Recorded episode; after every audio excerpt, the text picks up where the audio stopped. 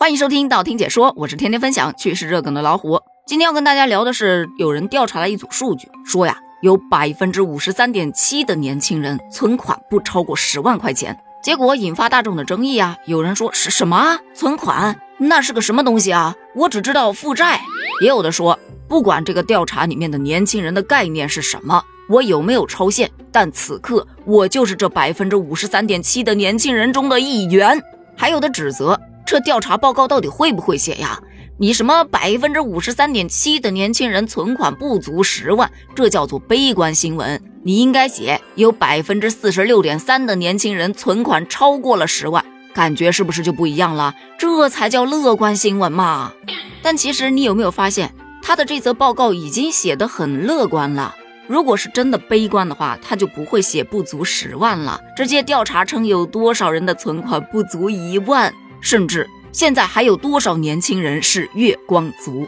针对这一则报告呀，很多人都说呀，哎呀，为什么现在的年轻人存不下来钱呢？有说那是因为现在的物价太高了，买啥涨啥呀，就怀疑自己是不是有什么金手指。可这金手指放在买股票、买基金上，那是买什么跌什么，完全失去了效用。也有说那是现在的消费太高了，年轻人都不像以前，以前是苦什么都不能苦孩子，现在是苦什么都不能苦自己。发现没？不苦的都是咱这一批人。存款可以减少，但生活质量必须提高。也有的说那是因为年轻人他们不得谈恋爱吗？谈恋爱不得出去约会吗？约会那不就得花钱吗？谈完恋爱不准备结婚吗？结婚不买房不买车吗？不准备彩礼吗？结完婚之后不得再生孩子吗？哪儿存得下钱呢？但今天看到一个特别有意思的解释，就说我跟你们都不一样，我是自己花钱买了个工作，这怎么解呢？这解法其实也挺多的，有的说每个月除了保证自己的生活之外，还要倒贴钱去交房租，帮老板打工赚来的那么一点点钱还要转交给房东。所以不应该直接让房东去给老板打工吗？省去了我这个中间商赚差价啊！哎，谁说不是呢？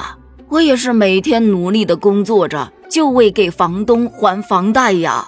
我工作的压力跟你们都不一样，我要养好多人的。我上班得养老板，下班得养快递员，还得养外卖员呢。存钱，哈，笑死了！每个月不靠爸妈救济，就已经尽了我最大的努力了。确实啊，你细究一下。现在很多的人上班特别的辛苦，下了班之后动都动不了，哎，缺乏锻炼，身体就不怎么好，晚上还得熬个夜刷个剧，舒缓一下自己一天的疲惫，从而身体就越来越差，然后不停的吃保养品，没准还得上医院去溜那么一两趟，到头来拿着算盘，哎，不对，现在叫计算机，叭叭一算，哈，赚的确实没有花的多，这花钱买了一身的病痛，都恨不得是付费上班了，哪还存得下钱呢？照这么一通分析下来，就发现能存到钱的那都是精英中的精英啊！他们是什么时候存到的钱呢？有说学生时代那是最容易存到钱的，因为他有每个月固定的生活费，对吧？学费里面还包含了住宿费，不用操那么多心，只要稍微出去兼个职或者埋头苦学，拿他一点奖学金，这可能就是你存下来的第一桶金。其二。在你刚刚开始工作，而且还单身，并且刚走入社会，想要做出一番成绩，一心只想工作，压根儿就没有什么消费欲望的时候，你也是可以存到钱的。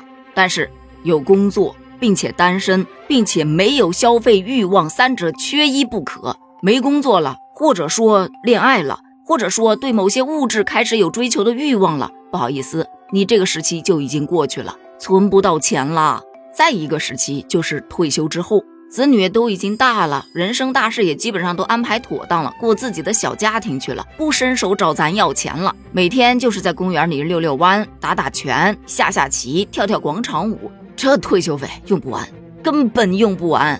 其实吧，说到存钱，什么时候想存，应该都是可以存到的，就看存的多还是存的少了。存一万两万叫存，存一块两块不也叫存吗？那么问题来了，你有存到过钱吗？是在什么情况下存下来的呢？如果说你没存下钱来，那又是什么原因导致的呢？欢迎在评论区跟大家一起分享一下哦，咱们评论区见，拜拜。